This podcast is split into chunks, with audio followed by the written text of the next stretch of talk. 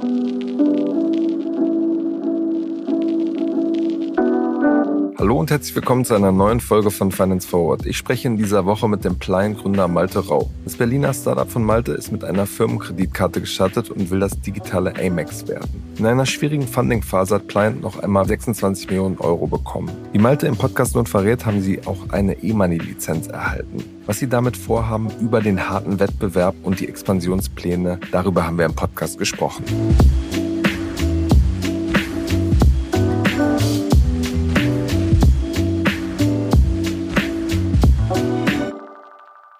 Hallo Malte, herzlich willkommen bei Finance Forward. Hi, danke für die Einladung. Sehr gerne. Malte, es gab ja vor wenigen Wochen einen, einen großen Deal in äh, eurer Fintech-Branche. Die, die Miles More Kreditkarte ist von der DKB zur Deutschen Bank gewechselt. Da würde mich zum Start mal interessieren, wie ist da eure Sicht drauf? Wie habt ihr diesen Deal beobachtet und bewertet? Also finde ich grundsätzlich sehr spannend. Also ich meine, wenn man immer so ein bisschen die Hintergrundinformationen sieht, also Amazon stellt jetzt ja auch gerade ein, das Problem ist bei diesen sehr consumernahen Karten, dass da nicht mehr so viel Geld mit zu verdienen ist. Das heißt also, das, was man in dem Hintergrund so ein bisschen hört, das sind dann so ein bisschen eher Prestigeobjekte, als dass das jetzt für irgendjemanden die große Cash-Cow wird. Aber ich bin gespannt, ob es vielleicht jemand uns vom Gegenteil überzeugt. Und ähm, wir natürlich sehen immer wieder, dass Kunden sehr treu sind ihren gemeißelten More-Karten oder irgendwelchen Bonusmeilen. Das heißt also, ähm, gerade dadurch, dass da ja wohl ein Jahr Gap entsteht, ähm, sind wir gespannt, wie, wie sich das verhält. Weil ich glaube, das eine endet, dann dauert es ungefähr ein Jahr, bis das neue wirklich wieder angeboten wird. Da kommt so ein bisschen zum Medienbruch, haben wir gehört. Aber bin gespannt, ob das dann wirklich sauber oder unsauber vonstatten geht. Ja. Ja, aber inwiefern seht ihr das auch ein bisschen als Konkurrenz? Also Amazon natürlich nicht, aber ähm, Miles More wird ja schon auch viel im beruflichen Kontext wahrgenommen und wurde in der Szene auch immer als als eins der Programme bezeichnet, die eigentlich attraktiv sind, weil es hohe Umsätze gibt und ja Leute das in einem professionellen Kontext verwenden und nicht irgendwie ja Leute mit niedriger Bonität, die die auf Pump bei Amazon irgendwas einkaufen. Ja, ja ähm, also was wir schon durchaus sehen, dass einige Mitarbeiter in Unternehmen, also dadurch, dass wir Unternehmenskreditkarten anbieten, trotzdem immer versuchen, noch ihre Karten selbst zu nutzen. Es gibt allerdings so ein bisschen, ich sag mal, unterschiedliche Incentives. Das heißt, wir sprechen mit Unternehmensberatungen, die auch sagen, ja, wir wissen schon, dass sie grundsätzlich so im Schnitt 20 Prozent teurer einkaufen, als sie müssten über Miles More Karten, weil der Mitarbeiter dann entsprechend seine Meilen optimiert. Also wir merken schon, dass wir eigentlich ein Problem des Arbeitgebers lösen. Auf zwei Raden. Auf der einen Seite die Digitalisierung der Belege und ähnlichem, aber auf der anderen Seite auch wirklich Geld sparen, ähm, weil ja die Leute dann doch gerne mal Flex buchen oder mal kurz umbuchen. Ähm, und ich meine, so eine Meile ist ein, zwei Cent vielleicht wert oder wahrscheinlich sogar noch weniger im Durchschnittscase. Und dafür dann 20 Prozent mehr Reisekosten zu generieren, ist dann doch ein bisschen leidtragend. Ähm, aber man würde, wir haben auch schon mal Leute nicht überzeugt bekommen, weil dann der Geschäftsführer seine Mais in Karte überall hinterlegt hat. okay, aber das, das wäre für euch, der Deal ist ja für euch wahrscheinlich viel zu groß, aber wäre das perspektivisch was, wo ihr sagt, so, ähm, das wäre für uns auch interessant, weil ihr gebt, gebt ja mittlerweile auch Firmenkreditkarte mit so Co-Branding raus, also mit Branding mhm. der Firma. Inwiefern wäre sowas vielleicht auch für euch spannend? Ja, auf der reinen Business-Kartenseite auf jeden Fall sehr spannend. Also wir fokussieren uns ja darauf. Das heißt ja auch, das hat teilweise auch die Gründe einfach von der Umsatz oder vom Umsatzpotenzial her. Bei Konsumentenkarten ist ja die Interchange viel gekappt, äh, beziehungsweise wesentlich geringer, teilweise nur ein Sechstel von dem, was man auf der Business-Seite generiert. Und auf der Kartenseite dann, wenn man das mit Partnern macht, dann möchte natürlich auch der Business-Status erhalten bleiben. Das heißt, es sind dann eben nicht die Karten, die gleichzeitig privat eingesetzt werden dürften. Und ähm, ich denke, in der Zukunft werden wir sicherlich mal versuchen, unseren Hut in den Ring zu werfen. Aber ich glaube, das ist jetzt auch alle fünf Jahre. Das heißt, wenn wir in fünf Jahren dann nächste Mal groß genug sind, dann sprechen wir vielleicht auch mit, mit denen. Aber in dem Bereich oder in der Industrie haben wir durchaus auch Gespräche, mit unterschiedlichen Parteien führen, wo wir auch sagen müssen, wir konkurrieren nicht direkt gegen diese Angebote, weil wir halt sehr stark auf der Business-Seite mit sehr vielen Zusatzfeatures punkten können und das dann ähm, durchaus auch ja, ein leicht anderer Ansatz ist als jetzt das reine Loyalty-Thema. Hm. Interchange ähm, ist ja ein, wichtiges Thema. Das heißt, jedes Mal, wenn man die Karte einsetzt, kriegt man ja einen kleinen Teil der Transaktion. Das ist bei Konsumenten ja auf 0,3 bzw. 0,4 Prozent gecapped. Wie, wie ist das im Businessbereich? Wie hoch ist das konkret? Das variiert, das ist am Ende zwar nicht reguliert in Anführungszeichen von der EU selbst, allerdings die Schemes, also Visa und Mastercard legen dies trotzdem fest ähm, und sind da auch sehr ähnlich. Also man kann in Extremfällen zwei bis leicht über zwei Prozent bekommen, aber so im Schnitt ist man eher so bei 1,8 Prozent. Und dann kommt es auch darauf an, ob man Real Credit hat. Bedeutet, wir haben Kreditlinien hinter den Karten und sind damit als Credit ähm, Premium Karte sogar qualifiziert und haben dadurch höhere Umsätze durch Credit-Funktionalität als auch ähm, durch Premium Feature. Und dadurch sind wir auf jeden Fall am oberen Ende oder aktuell am obersten Ende, was das angeht. Und, ähm, sage ich mal, Debit oder Prepaid Business Provider sind eher so bei 1,4, 1,5 meistens. Hm. Bevor wir da jetzt in, in eure Funktionen und was ihr alles jetzt schon anbietet eintauchen, wird mich nochmal der Schritt zurück ein bisschen interessieren. Wir hatten ja bei Finance Forward äh, als, als erster über euch äh, berichtet. Da wart ihr, glaube ich, gerade gegründet, habt an dem, dem Produkt äh, gearbeitet. Ja. Was war damals die These? Was, was hat euch überhaupt dazu gebracht, ähm, euch dieses Geschäftsmodell ähm, anzuschauen? Ja, also ähm, so mein Co-Founder Fabian als auch ich kannten schon etwas länger. Ähm, damals haben wir bei Lendico zusammengearbeitet und wollten durchaus immer mal was zusammen gründen und haben uns sehr tief den Markt angeschaut. Ähm, auf der einen Seite haben wir so ein bisschen die Komplexität gesucht, würde ich sagen. Das heißt, man hat diese Payment-Seite bei Cartman. Wir haben allerdings auch diese Credit-Seite, also das heißt revolvierende Kreditlinien dahinter. Und das hat uns sehr gereizt. Das war jetzt nicht so die romantische Story, dass wir irgendwie in Belegen abgesoffen wären und wollen es immer lösen, sondern äh, sind dann eher so von der Fintech-Nerd-Seite gekommen, um äh, uns da reinzubohren. Und haben dann auf der einen Seite natürlich die, die äh, spannenden Umsatzpotenziale gesehen und auf der anderen Seite dann äh, die Komplexität. Und wir haben uns halt schon stark angeguckt. Wir waren ja, sag ich mal, Last Mover oder einer der letzten, die in den Markt sind, was Karten angeht. Und sehen halt sehr stark, dass viele eine sogenannte All-in-One-Hypothese verfolgen. Bedeutet, versuchen halt Karten zu nutzen, aber eigentlich ein Großteil des Produkts spielt sich im, ja, im Accounting ab. Das heißt also, man hat Reisekostenlösungen kombiniert mit der Karte, hat dann aber häufig auch Eingangsrechnungen, also das heißt Sachen, die man gar nicht mehr originär mit der Karte bezahlt. Und ich sag mal so, die, die digitale Amex hat uns ein bisschen gefehlt. Und das ist auch das, oder die Hypothese, mit der wir in den Markt gegangen sind. Und äh, bis heute hat die sich als sehr gut erwiesen. Das heißt also, Leute, die Karten digital nutzen wollen, äh, können mit uns sehr gut fahren. Leute, die, sag ich mal, nach einem großen Accounting-Lösung suchen, da sind wir nicht die richtigen. Und wir glauben, dass das eigentlich der Großteil des Marktes ist. Das heißt, die Leute nicht regelmäßig morgens aufwachen, schweißgebadet und sagen, ich brauche die nächste All-in-One-Lösung, sondern eher Karten nerven. Den Teil müsste ich lösen und den anderen Teil würde ich dann mal ja, beiseite stellen. Und genau. Aber was, was heißt das denn mhm. dann äh, konkret? Also was kann man ganz konkret dann mit eurer Karte machen? Genau, also großer Teil ist hierbei gerade die Kartenverwaltung. Das heißt also, es gibt ja, sag ich mal, so zwei Themen, ähm, die einem Lebenszyklus einer Kreditkarte begleiten. Das eine ist halt, wenn ich die Karte einfach herausgebe, bedeutet Kontrolle. Also zum Beispiel könnte man auch Kartennutzung einstellen auf Hotels oder sogar auf Amazon, also quasi auf Namen. Auf der anderen Seite gibt's auch ähm, entsprechende Regelungen, also Teambudgets, die man berücksichtigen kann bei der Kartenvergabe. Man kann unterschiedlichste Limittypen mittlerweile festlegen. Das bedeutet nicht nur Revolvieren pro Monat, sondern eher so Einmalnutzungslimits oder sogar Einmalnutzungskarten. All diese Sachen, damit beschäftigen wir uns. Wir haben auch sehr unterschiedliche Kartentypen. Das heißt, also ähm, viele kennen ja virtuelle und physische. Es gibt allerdings auch sowas wie Travel Wholesale Karten, es gibt ähm, Lodge Karten und das ist damit, wo wir viel Zeit verbringen und diese, sag ich mal, weite, breite Masse an Kartenprodukten unseren Kunden als Ansprechpartner quasi bieten.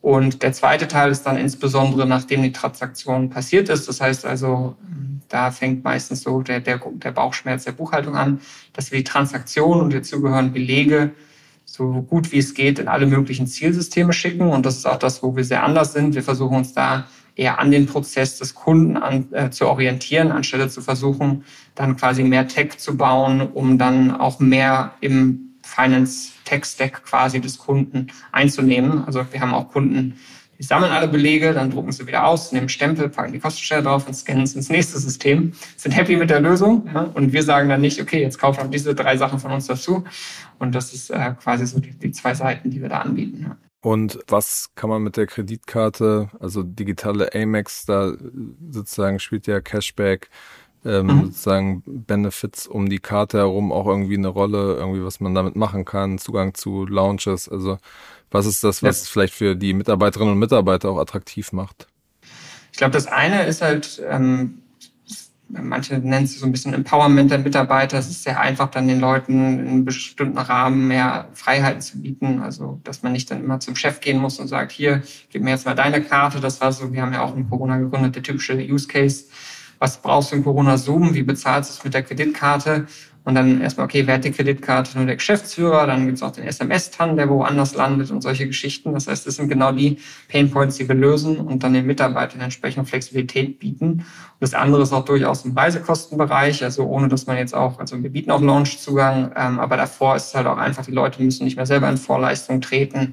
Die Belege können sehr viel einfacher eingesammelt werden. Das heißt also, man steigt aus dem Taxi aus, macht ein Foto, der Beleg ist drin und dann direkt in der Buchhaltung an seiner Stelle in einer Klarsichtfolie diesen Monat umzutragen und die Hälfte vielleicht dann nicht mehr einzureichen.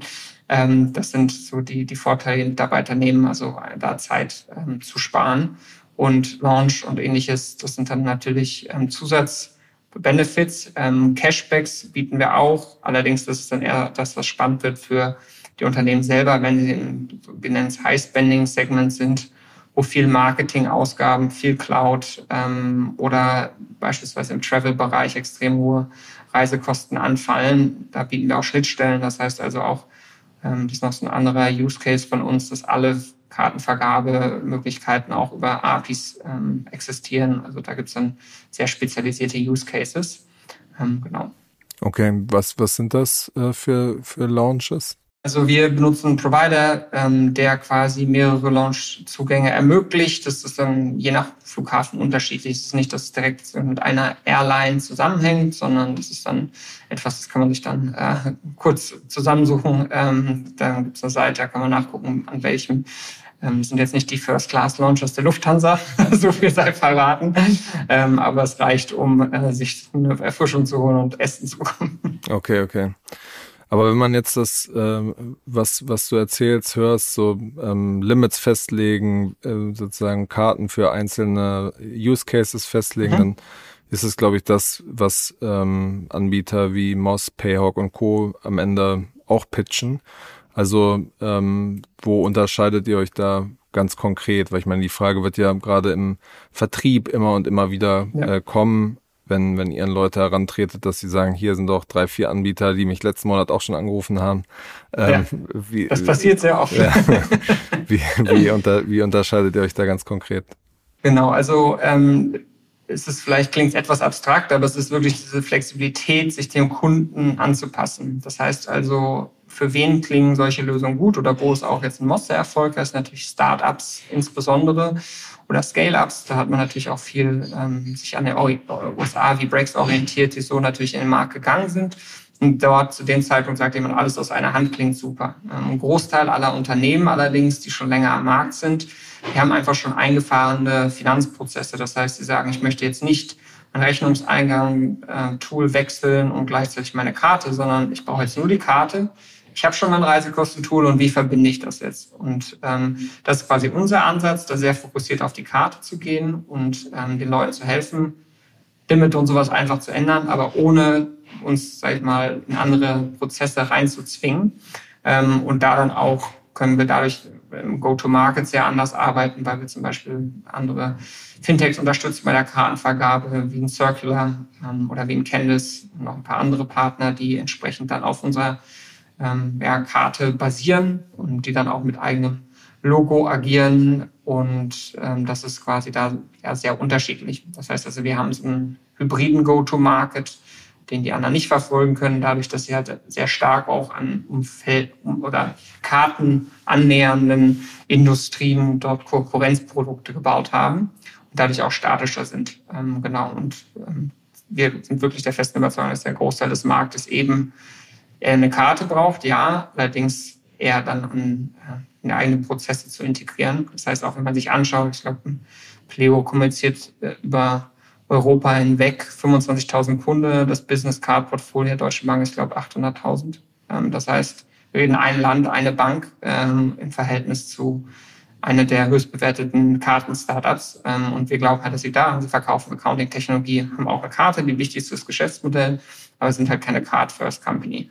Und das hm. So, so bezeichnen wir uns ganz gerne. Okay, okay. Aber wenn, wenn ihr jetzt irgendwie mal größer werdet, wachst, ähm, wollen ja Investoren auch immer, dass ihr quasi die Vision vergrößert und mhm. den Umsatz pro Kunden. Wird es dann nicht zwangsläufig irgendwann darauf hinauslaufen, dass ihr sagen müsst, okay, was machen wir jetzt? Okay, dann machen wir auch ähm, eine, eine Software für Ausgabenmanagement hinten dran. Ja, also auf der einen Seite, die Kunden, die wir haben, sind eher so im Heavy Spending Bereich. Das heißt also auch unsere Kunden, von dem, was wir sehen, sind halt sehr viel größer, wenn es um die reinen Ausgaben geht. Bedeutet nicht, dass ein Kunde bei uns dadurch definiert wird, ähm, wie viele Mitarbeiter er hat, sondern rein, wie viel wird über Karten ausgegeben. Wir haben auch große Kunden wie Jung von Matt und ähnliches, Wir nutzen aber dann die Karten halt extrem im Media Buying. Das heißt also bei Online Marketing und das sind natürlich dann ähm, große Umsatzbringer. Das heißt also, unsere Umsätze pro Kunden im Schnitt sind schon sehr hoch. Ähm, das heißt, auch SAS ist sehr unproportional. Das heißt, selbst wenn wir pro Nutzer 10 Euro nehmen würden, könnten wir überhaupt nicht auf einen vernünftigen SAS-Anteil kommen. Also wir chargen auch pro Karte, aber wir müssten die Leute schon sehr abstrafen, weil die Interchange-Fee sehr signifikant ist. Und wir gehen halt immer weiter in diese Special Use Cases. Ähm, das heißt, ähm, wir haben mittlerweile Schnittstellenkunden und die geben dann auch schnell mal siebenstellig im Monat über Kreditkarten aus. Das heißt, da ist dann sehr viel Musik drauf. Also wenn du jetzt im Schnitt von 1,8 Prozent ausgibst bei einer Million, wäre schon 18.000 Euro pro Monat äh, an Umsatz, den du machst. Ähm, sowas zahlt keiner für eine Software. Jedenfalls nicht in, dem, in der Industrie, wo wir gerade aktuell sind. Wir wollen jetzt kein zweites SAP bauen. Deswegen sind die Investoren da sehr zufrieden. Und diesen, sag ich mal, Longtail, wo die Kunden im Schnitt nicht ganz so groß sind, die bekommen wir ja auch durch unsere Partner.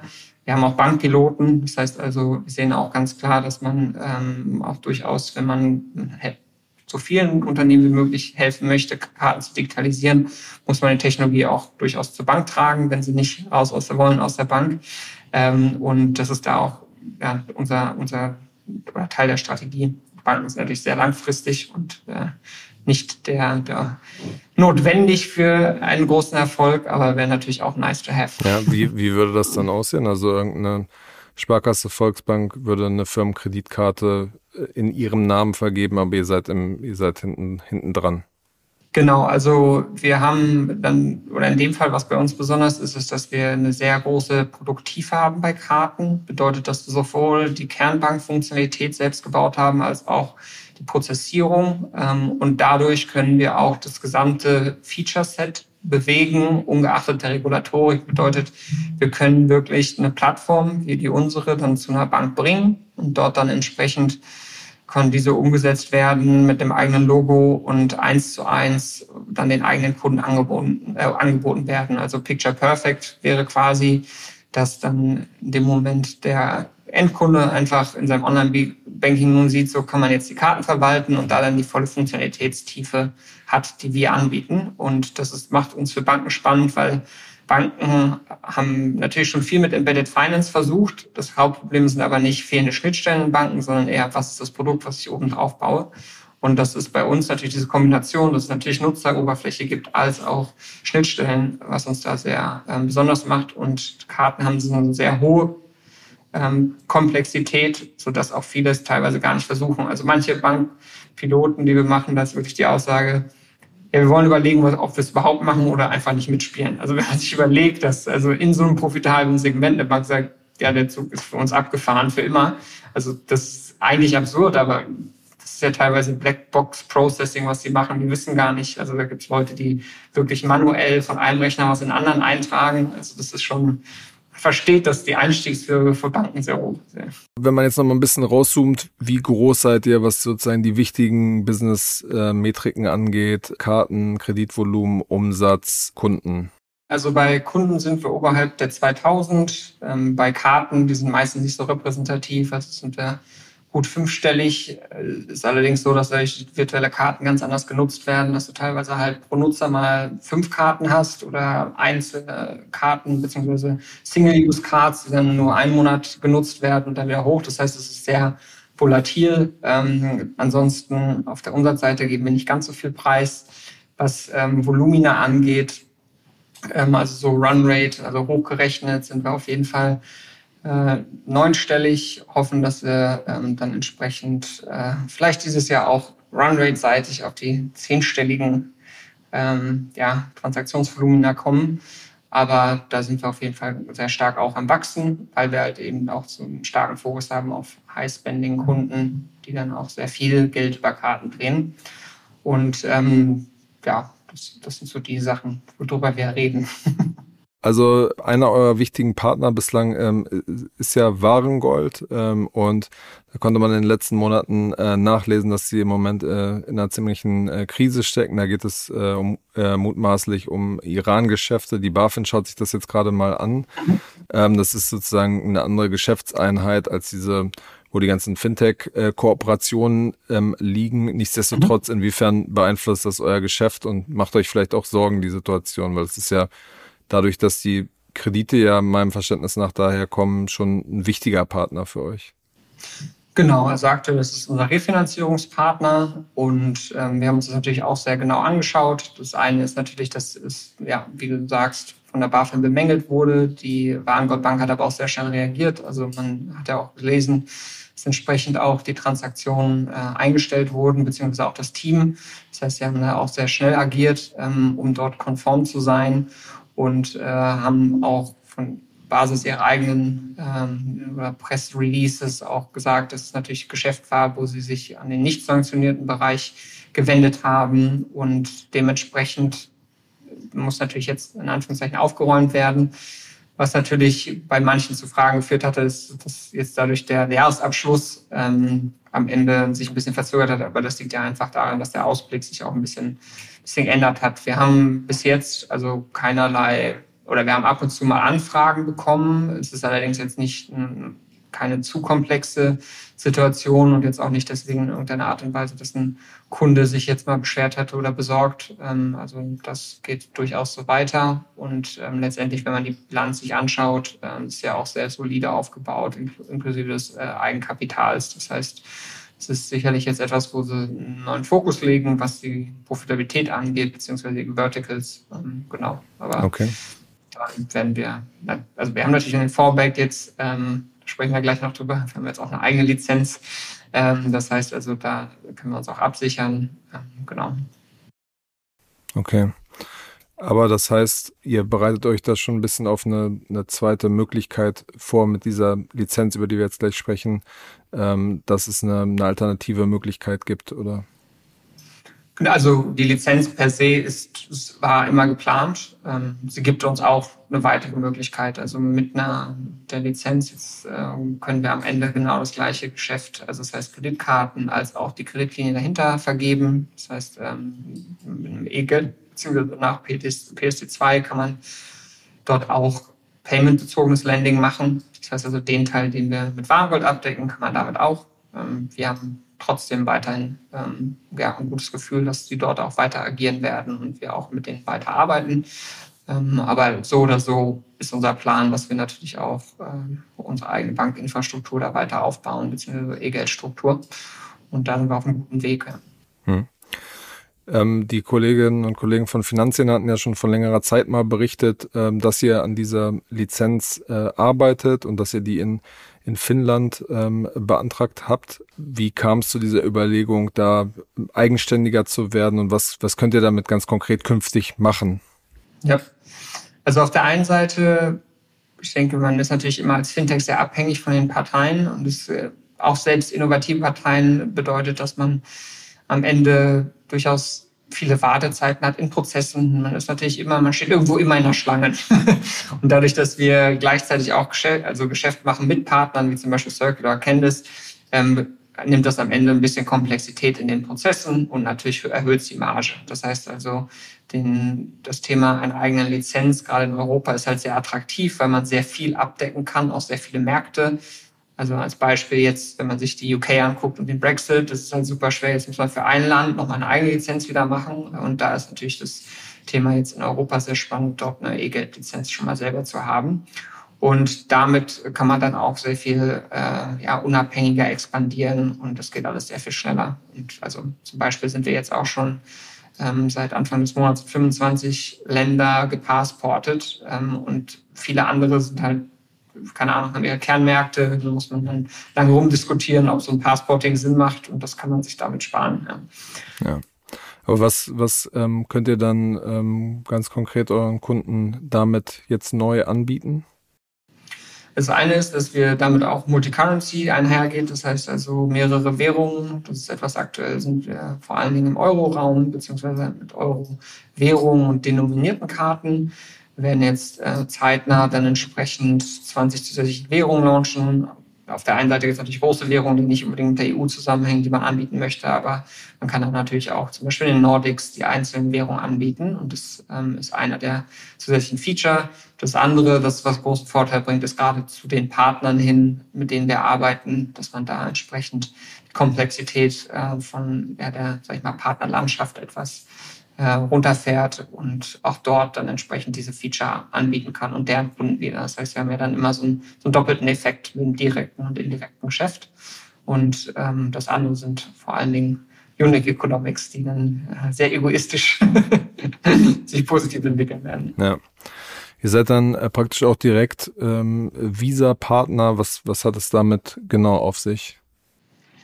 Genau, also ähm, wir sind nun offiziell Visa oder Member of Visa geworden. Das bedeutet, dass eine E-Geld-Lizenz äh, befähigt einen ja, Geld zu bewegen, Geld in Anführungszeichen anzufassen. Das ist ja immer eine Sache, die einen großen regulatorischen Unterschied macht. Und um Karten zu vergeben, muss man sich erstmal eines der Schemes, also Mastercard und Visa, anschließen. Wir haben uns jetzt, ähm, wir haben ja schon lange jetzt mit Visa sehr gut zusammengearbeitet damit jetzt quasi wieder Visa-Mitglied geworden. Das ist quasi eine eigene Prüfung, also nachdem man das regulatorische Approval hat, man muss auch ähnlich, äh, ähnlich äh, durch einen ähnlichen Prozess bei Visa gehen. Das heißt also auch dort äh, wird ganz schön genau hingeguckt, äh, was man denn so macht und ob man denn auch gute Prozesse im Compliance hat, bevor man da Mitglied kann, werden kann. Das heißt also, damit sind wir jetzt quasi komplett gewappnet, unser eigenes Geschäft, wie es aktuell passiert, auch durchführen zu können unter der eigenen Lizenz. Ja. Warum habt ihr das ähm, in, in Finnland euch die, die Lizenz äh, geholt? Das ist ja jetzt erstmal schon ein bisschen außergewöhnlich als, als deutsches Unternehmen. Wir haben uns schon viele Märkte angeschaut. Ähm, auf der einen Seite, was Regulatorik angeht, durchaus auch Compliance, also wie innovativ sind die einzelnen Regulatoren, was wird angeboten, was sind auch Wartezeiten. Und Finnland ist sehr technisch affin. Das heißt also auch, also kleine Unterschiede wie, muss man jetzt Video-Ident machen oder kann man KI-basierte Selfie-Idents und sowas anbieten, sind die sehr offen für. Und äh, ich glaube, auch da ist die Maschine tatsächlich sehr viel besser. das heißt, die Fehlerraten ähm, sind da sehr viel geringer, was falsche Ausweise angeht. Und das andere ist, dass wir dort sehr viel schneller an die Lizenz einfach kommen, als jetzt ähm, auf der einen Seite die früheren oder die, die viele jetzt genutzt haben, wie Litauen und ähnliches. Das ging durchaus schnell, allerdings wurden die so überrannt, dass sie halt jetzt auch viel aufräumen und dadurch wieder langsamer werden. Also das heißt, Länder, die jetzt sehr, ähm, ja, sehr überrannt wurden für Lizenzen, hatten dann viele Anfragen, haben jetzt viele Fintechs und man sieht jetzt ja auch, dass teilweise Lizenzen wieder zum Beispiel von Racer, diesen PayerNet wieder weggenommen werden, weil es dann schwer ist, so viele zu kontrollieren, weil halt nachher die regulatorischen Teams oder die Regul ähm, dann nicht so groß sind, dass sie halt wirklich mit so vielen lizenzierten Unternehmen umgehen können. Und äh, Finnland ist da in unserem Vergleich sehr gut ausgefallen und äh, deswegen sind wir zufrieden. Okay, das heißt, man kann das aber schon als indirekte äh, Kritik an der BaFin verstehen, dass sie zu langsam sind und dass ihr keine Fans von, von Video-Ident seid. Wir sind auf jeden Fall keine Fans von Video-Ident, das ist korrekt. Ähm, also ich glaube, einer der großen Momente war damals auch, ähm, es gibt halt keine Video-Ident-Prozesse, die halt wirklich so B2B fokussiert sind. Das heißt, wenn jemand als Geschäftsführer sich identifizieren muss, dann erwarte ich halt keine Warteschlange. Das heißt also, selbst wenn man sich die großen Provider anguckt, da gibt es nicht dieses Produkt, was man, da könnte man auch gerne mehr für zahlen, einfach direkt eine kurze Warteschlange. Das heißt, wenn dieses ganzen Ansturm auf Krypto oder das ganze Trading von äh, GameStop und sowas. da haben Geschäftsführer zwei Stunden gewartet, um überhaupt onboard zu werden. Aber das sind dann halt so die Sachen. Eine Maschine hätte es halt äh, kein Problem gegeben, die dann auch schon ein bisschen zur Frustration geführt haben und das Wachstum auch so ein bisschen gebremst. Ähm, aber das andere sind natürlich, ich meine, die Wartezeiten ähm, sind durchaus äh, lang und ist auch durchaus bekannt. Es ist nicht, dass wir ähm, keine Fans von der BaFin sind. Wir arbeiten ja oder sind ja auch indirekt ähm, durch die Arbeit in Warengold mit der BaFin ähm, reguliert und äh, halten die Standards dort ein. Ähm, aber ich denke, irgendwann kann man sich vielleicht mal angucken, wo man dann die Bank will. Aber das ähm, ja erstmal, glaube ich, eine, eine, gute Entscheidung. Man muss dann sich auch erstmal so als reguliertes Unternehmen so ein bisschen einrütteln. Ja. Und ähm, was so Signaling, Signale in den Markt angeht, dass ihr das in Finnland geholt habt und nicht äh, in Deutschland, macht ihr euch kein, macht ihr euch keine Sorgen?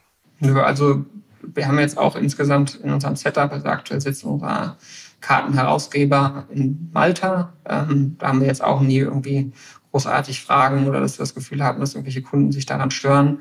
Wir haben aber einer der Gründe auf unserer Vergleichsliste zwischen Finnland und zum Beispiel Litauen oder halt den baltischen Staaten war auch Trust für Finnland ist ein bisschen größer als jetzt vielleicht für die baltischen, wenn der Endkunde dort ist. Ja. Das heißt also, Finnland hat auch durchaus ein gutes Standing. Ähm, Niederlande auch. Also das war dann halt einer unserer Entscheidungsfaktoren. Ähm, und man kann ja auch trotzdem durchaus deutsche IBANs und solche Geschichten bekommen. Und ähm, das, das, warum wir auch immer gesagt haben, wir wollen jetzt keine Bank sein oder auch zusätzlich irgendwie Konten anbieten, ist auch einfach der Trust-Faktor. Kunden sind sehr viel eher dazu bereit, mal zu sagen, ich probiere mal eine Karte aus, als zu sagen, ich ziehe jetzt irgendwie mein komplettes Day-to-Day-Banking um auf ein Unternehmen, was irgendwo außerhalb vielleicht von Deutschland sitzt oder ähnlichem. Ähm, und da, ja, glauben wir da äh, die richtige Entscheidung. Hm. Und dann sitzt praktisch so ein kleines Team von euch, sitzt dann in äh, in Helsinki oder? Genau, wir haben dort ähm, vor Ort dann Personen und gibt eine Geschäftsführerin, dann gibt es auch noch IT-Security, Compliance und so das Übliche. Und also wir haben auch Kunden in Finnland, also wir sind schon länger jetzt auch in Finnland live mit der aktuellen Struktur. Ist auch so, so ein spannender und tech-affiner Markt. Was manchmal den Markt einfach schwerer macht, wenn die Leute schon technisch weiter sind als jetzt die Leute in Deutschland. Das ist äh, auch spannend zu sehen. Ja. Ein weiterer äh, quasi großer Meilenstein war ja für euch, dass ihr ähm, vor einiger Zeit 26 Millionen Euro eingesammelt habt in ähm, ja, einer schwierigen ähm, Funding-Phase. Ähm, wo soll euch das Geld jetzt hinbringen und wie habt ihr das in dieser Zeit jetzt auch ähm, bewerkstelligt? Ja, also man hat ja natürlich immer so dieses äh, romantische Vorstellung vom Fundraising. Man hat so die Wunschliste oder mit eine kleinere Liste und dann hat man den besten Investor, den man sich vorstellen kann. Das, ich glaube, da hat sich der Markt etwas geändert. Das heißt, wir haben durchaus auch mit ein paar mehr äh, Investoren gesprochen und auch nachher unterschiedlichste Angebote bekommen von Investoren. Da gingen dann aber Bewertungen sehr weit auseinander, muss man dazu sagen. Und ähm, aufgrund der Volumina, die wir im Transaktionsbereich bewegen, und äh, gibt es durchaus viel Anforderungen an Kapital. Das heißt auch, dass nicht jetzt nur vom Regulator Kapital äh, verlangt wird. Es ist auch so, dass man zum Beispiel bei Visa einfach einen Puffer hinlegen muss, falls man mal einen Tag das Geld zu spät schickt und so. Und wenn man natürlich wächst, dann wächst auch dieser Puffer. Das heißt, man hat, ähm, man hat nicht die Möglichkeit zu sagen, fünf Monate oder keine Ahnung, sowas wie fünf Millionen bringen einen jetzt fünf Monate weiter, sondern wenn man weiter wachsen will, dann äh, kann es auch sein, dass man halt so bestimmte Schwellwerte erreichen muss, die man erstmal teuer mit Eigenkapital hinterlegt. Das heißt also, da hat sich der Entscheidungsraum dann so ein bisschen eingeschränkt. Ähm, am Ende sind wir allerdings sehr zufrieden. Wir haben dann damals als Lead Investor die SBI Investment ähm, aus Japan ähm, ausgewählt, die dann auch jetzt zum Beispiel ja, bei Tide investiert hatten, bei Solaris Bank, bei Currency Cloud, also da auch sehr Fintech-savvy ist. Ich musste allerdings mit meinem Co-Founder für 20 Minuten nach Japan. War nett, aber natürlich auch äh, sehr aufwendig. Äh, Nicht gut für euren CO2-Fußabdruck. Das stimmt, aber wir haben zum Glück ein Produkt, was CO2 kompensiert kostet. Okay, okay. Und ähm, du sagtest Diskussion um äh, Bewertung. Äh, wenn ich es ähm, gerade im Handelsregister vorhin richtig überschlagen habe, liegt die jetzt ja so bei 100 Millionen Post-Money. Ist das korrekt? Nicht ganz. Nicht ganz. also vielleicht ein bisschen mehr. Ein bisschen mehr, okay. Und äh, was, war, was war da so die Range, äh, die aktuell geboten wurde? Also wenn man jetzt das so als Anker nimmt, ähm, dann gab es halt auch Leute, die einfach 50 Prozent weniger oder sowas gebucht haben. Ähm, das heißt also, oder beziehungsweise geboten haben. Und wenn man sich jetzt halt anschaut, wie allgemein das ganze Umfeld sich so entwickelt, ähm, und wir haben ja auch schon Kapital eingesammelt. Das heißt also, wir haben ja auch vorher schon nicht unwesentlichen Amount äh, geraced gehabt. Das heißt, auch wenn man dann Geld dazu einsammelt und solche Bewertungen hat, dann bleibt als Kunde auch nicht mehr viel übrig. Ähm, das muss man halt auch dazu sagen. Und äh, deswegen war das durchaus etwas, wo man sich natürlich gefreut hätte, wenn es noch höher wäre. Aber ich glaube, jetzt sind wir sehr dankbar, dass wir da jetzt nicht großartig ähm, uns ja, extrem überbewertet gefühlt oder fühlen, um reinzuwachsen. Das ist, glaube ich, jetzt ja einer der großen Punkte, die ähm, für die Companies, die jetzt in der Zeit geraced haben, wo die Bewertungen extrem hoch waren, ähm, dass sie jetzt natürlich irgendwie reinwachsen müssen und teilweise auch die Modelle, ich gerade, gerade im Fintech-Bereich einfach trotzdem sehr kapitalintensiv sind. Das heißt auch durchaus wahrscheinlich, wenn die Bewertungen nicht hoch bleiben, Innovation gebremst wird, ähm, weil Kapitalbedarf ist da, aber man kann natürlich nicht 50 auf 50 einsammeln, weil sonst ist nachher von der Company nicht mehr viel übrig. Okay. Musstet ihr denn irgendwelche üblen äh, Terms, sage ich mal, akzeptieren? Also gibt es ja viel, was in der Szene sozusagen besprochen wird, wenn die Mikrofone aus sind, sage ich mal. Also Liquidation Preferences gibt es da zum Beispiel oder eine bestimmte Verzinsung, die man garantieren muss. Also alle möglichen Sachen, womit die Be Bewertung nach außen hochgehalten wird und ähm, was aber dann im Nachhinein für gerade Gründerinnen und Gründer oder frühe Investoren ja. oft nachteilig ist. Ja, also wir sind da zufrieden. Also wir haben da jetzt nichts ähm, Unverhältnismäßiges reinbekommen und auch, also das hat sich jetzt nicht verschlechtert irgendwie zu einer Vorrunde, wo wir, denke ich, insgesamt auch faire Terms bekommen haben. Okay. Wo soll euch das Geld jetzt ganz konkret ähm, hinbringen? Du hast schon gesagt, das ist mehr als für fünf Monate. Also äh. ja, ähm, auf der einen Seite ist so eine Lizenz durchaus auch ein Investment. Das heißt also, wir müssen natürlich erstmal viel Strukturen, bis es wirklich, sage ich mal, Geld einspart, ähm, aufbauen. Dort gibt es auch Kapitalanforderungen. Ähm, gleichzeitig ist es auch so, dass wir natürlich refinanziert sind. Das heißt also, dort ist auch immer wieder Kapitalanforderungen, umso größer so ein Kreditbuch wird. Ähm, und wir kümmern uns jetzt auch natürlich darum, mit dem Geld wiederum jetzt mehr Fremdkapital zu bekommen. Das heißt also vorher, wenn nicht mehr so viel übrig ist, ist es auch schwer noch zusätzlich Kredite aufzunehmen, die jetzt speziell für zum Beispiel Refinanzierung gedacht sind. Das heißt, da ähm, fokussieren wir uns halt drauf, quasi mit dem Geld genug Zeit zu haben, um auch das Geld voll nutzen zu dürfen und äh, nicht nur rumliegen als Todeskapital quasi. Und das andere, ähm, wir sind ja dabei, oder sind jetzt in 25 Ländern, werden zusätzlich auch ähm, mehrere Währungen dann anbieten. Das heißt, da ist noch viel Infrastruktur, die man baut und ähm, dann denke ich, ist vor allen Dingen halt auch das, der europäische Go-to-Market, äh, auf dem wir uns da konzentrieren werden und dort investieren. Aber jetzt zum aktuellen Marktzeitpunkt ist auch so, dass man versucht natürlich relativ lange zu strecken. Ähm, also wir haben jetzt damit effektiv nicht wirklich zusätzliches Personal eingestellt, muss man auch dazu sagen sondern haben eine sehr komfortable Größe, mit der wir das machen können, ähm, was wir machen wollen. Und dafür nutzen wir dann auch natürlich das Geld, aber eher einfach, um Burn zu finanzieren und Operations, ja. Und äh, wie teuer ist so eine, so eine E-Money-Lizenz? Also bei einer Vollbank-Lizenz hat man das ja bei dem Solaris-Aufbau mal so ein bisschen mitgekriegt. Ähm, äh, die E-Money-Lizenz ist ja im Zweifel ein, ein bisschen günstiger. Wie viel mhm. ähm, ist davon draufgegangen? Von den 26? Also ich meine, es gibt so Kapitalanforderungen, die ist so 350.000 Euro, ähm, da fängt es an. Dann kommt es natürlich darauf an, wie viel Transaktionsvolumen man hat. Ähm, allerdings die reinen Kosten, ich meine, irgendwo hin, Eigenkapital hinzulegen, würde ich jetzt nicht direkt als Kostenfaktor tatsächlich sogar nehmen. Ähm, natürlich hat man halt ein, ein, gutes Jahr ein Team aufgebaut, ähm, das heißt äh, Anwälte noch bezahlt und solche Geschichten das addiert sich dann schon, dass es äh, ordentlich sechsstellig wird, ähm, aber jetzt auch bei weitem nicht sieben, siebenstellig. Ja. Okay. Und die ganzen, wenn man jetzt alles zusammenrechnen würde, Kapitalanforderungen, also das, was ihr sozusagen einsammelt, um es dafür zu verwenden, ist es doch wahrscheinlich schon sieben, acht, neun Millionen oder nicht? Alles in allem. Ähm, also für die reine Operationalisierung, ähm, also es gibt natürlich bei uns zusätzlich noch das Thema, wenn man selber die Lizenz benutzt, das ganze Karteninfrastruktur aufzubauen. Das heißt, das sind nicht Kostenfaktoren, die hinzukommen, als wenn wir jetzt nur sagen, wir machen jetzt ein Bankkonto mit der E-Geld-Lizenz. Das heißt, dadurch wird es schon teuer, aber ich würde jetzt nicht sagen, dass wir wirklich, bis wir es voll ausnutzen können, mehr als eine Million tatsächlich investieren da rein. Das sind dann halt das, das Ongoing, dass man halt mehr Prozesse selber hat. Das heißt, wenn man voll live ist, die Karten nutzt, dass man dann durchaus auch durch mehr ähm, Prozesse, die jetzt zum Beispiel bei der Warengold liegen, auch selber hat, damit Personal dafür einstellt. Aber es ist schwer, so eins zu eins ähm, zu überschlagen, weil wir ja auch jetzt schon in sogenannten Outsourcings sind. Das heißt also wirklich auch die Prozesse an uns ausgelagert werden. Das heißt, wir fahren halt schon mit einem relativ großen Compliance- und Onboarding-Team. Und ähm, da spart man sich jetzt nicht so viel, das, was wir vorher auch schon gemacht haben. Das heißt also, wenn wir es jetzt, es wäre wahrscheinlich in Summe teurer, wenn wir vorher das Geschäft noch nicht gemacht hätten und das Team noch nicht hätten. Aber wir machen eigentlich schon alles, was wir für Lizenz haben im Onboarding und Ähnlichen. Ja. Das sind dann halt irgendwie eine Handvoll weiterer Personen, die aber auch im Day-to-Day -Day durchaus äh, uns jetzt schon sehr gut unterstützen können. Ja.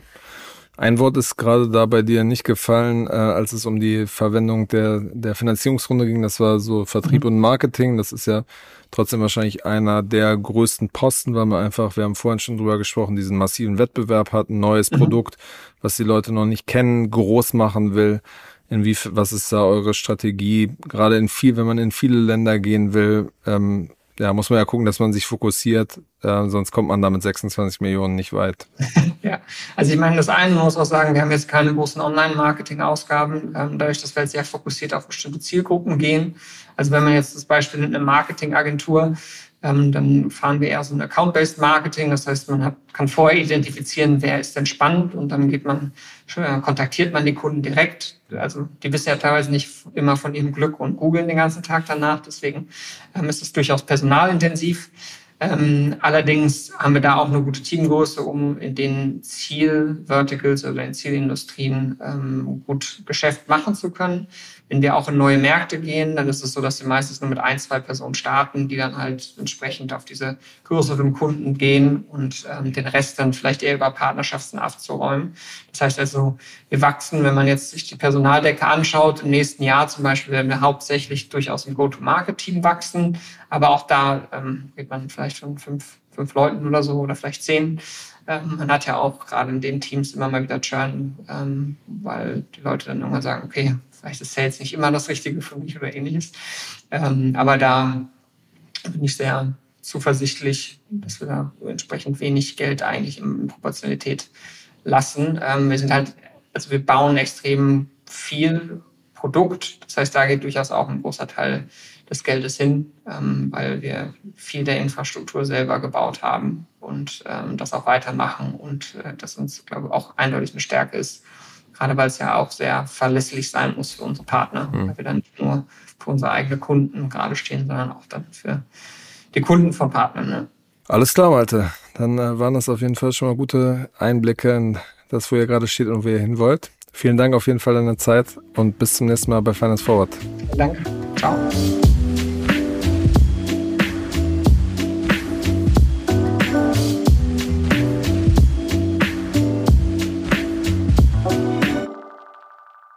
Dieser Podcast wird produziert von Podstars bei OMR.